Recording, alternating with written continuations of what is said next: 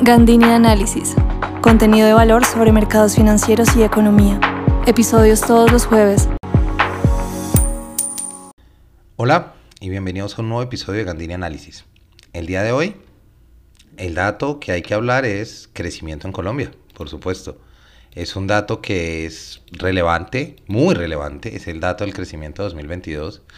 Eh, nos muestra algunos, algunas cosas interesantes para ver algunas fuerzas y, y qué lo fue empujando y cómo nos funcionó en 2022 el asunto.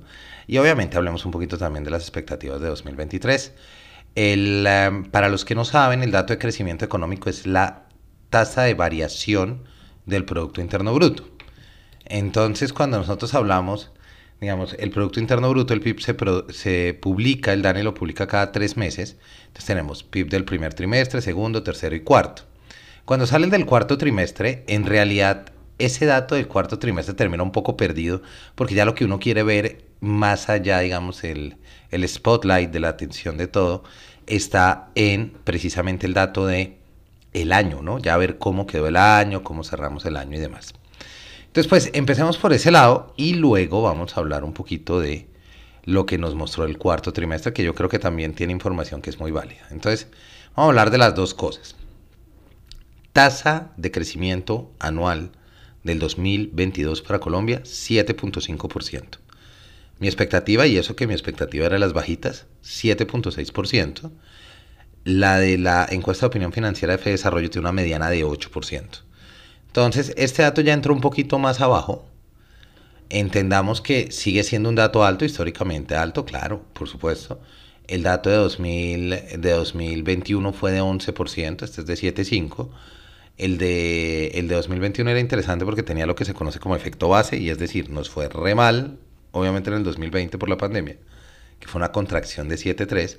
Entonces la recuperación, la recuperación también nos muestra, nos muestra un, un buen impulso ahí. Entonces teníamos 2021, 11%. 2022 que ya va quitando gran parte de ese efecto base, 7.5. Buen dato de crecimiento de todas formas está por encima del promedio de datos de crecimiento de los últimos 10 años fácilmente, obviamente quitando, si, si hacemos por ejemplo de 2019 hacia atrás, está muy por encima de todo el promedio de esos crecimientos que nosotros ya habíamos visto, pues ya que, ya que digamos que en 2019 el crecimiento fue 3.2, 2018 fue 2.6, 1.4, estamos viendo que por lo menos desde, desde, el, desde el 2000 en adelante, este crecimiento de 7.5 sigue estando por encima, digamos, es el más alto, excluyendo la caída de la pandemia y la recuperación de 2021, digamos, para quitar ese ruido de ahí. Cuando nosotros empezamos a ver ese 7, ese 7.5 de dónde sale, hay dos formas de ver precisamente eh, el PIB. El PIB vía gasto y el PIB vía producción. Cuando hablamos del PIB vía gasto, hablamos precisamente de segmentos de gasto, que es la fórmula que más o menos nos acordamos todos. Consumo, más gasto público, más inversiones, más exportaciones netas y demás. Ese es el PIB vía gasto. Es interesante notar cómo el gran motor, digamos, el gran impulso que contribuye al crecimiento es el gasto de consumo final. Y ese gasto de consumo final, pues el que mayor, digamos que cuando hablamos de gasto de consumo final, lo que hace el DAN es sumar lo que llamamos en, el, en, la fórmula que tenemos consumo más gasto. Entonces tenemos consumo de los hogares y tenemos gasto de consumo final del gobierno. ¿Qué pasó entre 2022 y 2021? Tuvimos un aumento de 9.5% en tasa anual del gasto de consumo de los hogares, siendo el gran motor del impulso, a pesar de ser un año de inflaciones más altas. Vale la pena notar es un año en el que de todas formas también ha ido aumentando las tasas y ha ido aumentando la inflación. Entonces, el impacto de esto es un impacto anual, entonces esto empieza desde enero y va hasta diciembre. El, el impacto, el crecimiento o el impulso lo podemos ir jalando y como vamos a ver más adelante, en los primeros tres trimestres, ya que el cuarto trimestre se quedó bastante corto. Entonces, lo que estamos viendo es mantenemos un nivel de crecimiento importante históricamente, pero no tan fuerte como se esperaba, impulsado mucho por el consumo de los hogares y eh, eso es una variable que es muy sensible a dos factores que tenemos en este momento, una inflación que no baja, ¿no? Inflación de dos dígitos, que no baja.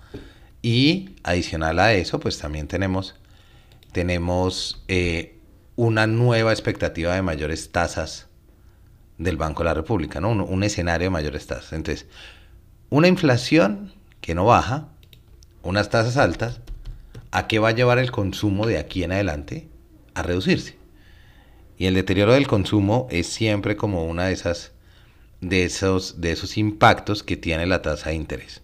Entonces no se, no se olviden, nuestra tasa de inflación anual es 13.25 de enero, tasa de interés de política monetaria 2.75, no hemos visto la tasa de inflación realmente bajar. Entonces seguimos, digamos, como en un escenario muy fuerte en estos sentidos que pueden afectar ese gran motor que vimos, ¿no? Que es el crecimiento. Perdón, que ese gran motor del crecimiento que vimos, que es el consumo. Pero adicionalmente a eso, digamos, adicionalmente a ese consumo y demás, si ya vemos los sectores, llama mucho la atención que agricultura sigue siendo el sector que decrece. Sigue siendo, y lo hemos visto todo, este, todo el año anterior, todo 2022, que agricultura era un sector que iba decreciendo y que iba bajando. Entonces, con esa reducción en menos 1.9, en términos anuales, menos 1.9%, es el único sector que creció. Explotación de minas y canteras es el que le sigue con un crecimiento de apenas 0.6%. Si nosotros vemos estos dos sectores, ¿qué tenemos? Agricultura tiene un problema con agroinsumos, lo hemos hablado, hay muchos vienen de afuera, el dólar alto golpea bastante eso, muchos venían de Rusia, entonces también la guerra en Ucrania ha tenido un impacto importante. Explotación de minas y canteras, pues la lógica es, ante tanta incertidumbre y tantos mensajes de no seguir explotando, explorando, perdón, eh, petróleo y el gobierno también hablando sobre la minería, pues es obvio que la inversión o el crecimiento de ese sector se va a ver reducido ante la incertidumbre. ¿Quién va a querer meter plata en un sector con esos niveles de incertidumbre, no? Y sin saber realmente si van a haber oportunidades o no de, inversión futura. Entonces, eso es importante tenerlo en cuenta. Por supuesto, cuál es un sector que aportó de una forma importante en el crecimiento vía, ya digamos viendo el PIB vía producción, comercio. ¿Y comercio cómo empata? Pues comercio empata también con el consumo de los hogares. Ese ha sido un sector que mostró un crecimiento importante. Las actividades artísticas aportaron mucho. Se llaman actividades artísticas de entretenimiento y recreación y además, pues es un sector que sigue, sigue en recuperación después de la pandemia, ¿no? Entonces, tenemos un, ese fue el sector que en términos de tasas anuales creció más, 37%. Entonces, y en participación, pues aportó un 1.2%, un 1.2 puntos porcentuales de, de, de, esa participación, ¿no? Entonces, pues ahí tenemos, tenemos un movimiento que es importante, que vale la pena recalcar, y todo sigue mucho enlazado alrededor del consumo. La formación bruta de capital fijo, que es la inversión, se refleja en las industrias manufactureras, que fueron también el, uno de los sectores importantes que aportaron al crecimiento. Entonces, esto es como para ver las dos caras de la moneda. Ahora, eso fue 2022, eso fue el impulso que tuvimos. ¿Qué nos muestra para 2023? En 2023 tenemos, y sin irnos a los de afuera, la encuesta de opinión financiera ponen un rango de crecimiento entre 1 y 2%, y se sitúa en 1.5 para el 2023. Eso está alineado con Fondo Monetario Internacional, con Banco Mundial. El Banco de la República sigue siendo el más ácido de todos y solo muestra un 0.2%. Recuerden que esto lo ajustó a la baja, ya lo habíamos hablado en algunos de los de los eh, los uh, podcasts anteriores y en algunas de mis columnas. Entonces, la expectativa para 2023 es una expectativa de desaceleración. Y es una expectativa también asociada a desaceleración de, el de sectores estratégicos como explotación de minas y canteras que ya lo estamos sintiendo aquí. Pero más que nada, el punto aquí es cuánto del consumo se va a deteriorar por los altos precios y por las altas tasas de interés. Ahora, si nosotros vemos el cuarto trimestre, esa fue la gran sorpresa negativa de este dato. La gran sorpresa fue que el cuarto trimestre creció 2.9% en su tasa anual. Quiere decir, cuarto trimestre de 2022 comparado a 2021 fue 2.9%. Lo que esperaba la mediana de analistas en Fedesarrollo y en, y en otros contextos era 4.3. 4.3, 4.5, 4.6. Entonces vemos que este 2.9 es bastante, bastante bajo. ¿Qué sigue? Eh, ¿cuál, ¿Cuál es aquí particularmente en diciembre? Las actividades artísticas de entretenimiento, recreación aportan mucho. Pero no perdamos de vista que esto sigue siendo un dato muy por debajo de lo que esperaba el mercado.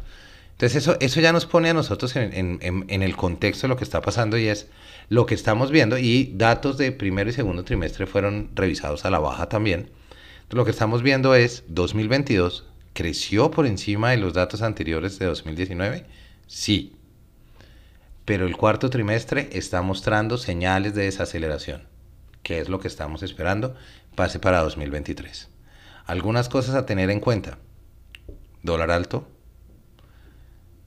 inflación alta, tasas de interés alto, todo eso puede deteriorar consumo, un gran motor importante el crecimiento.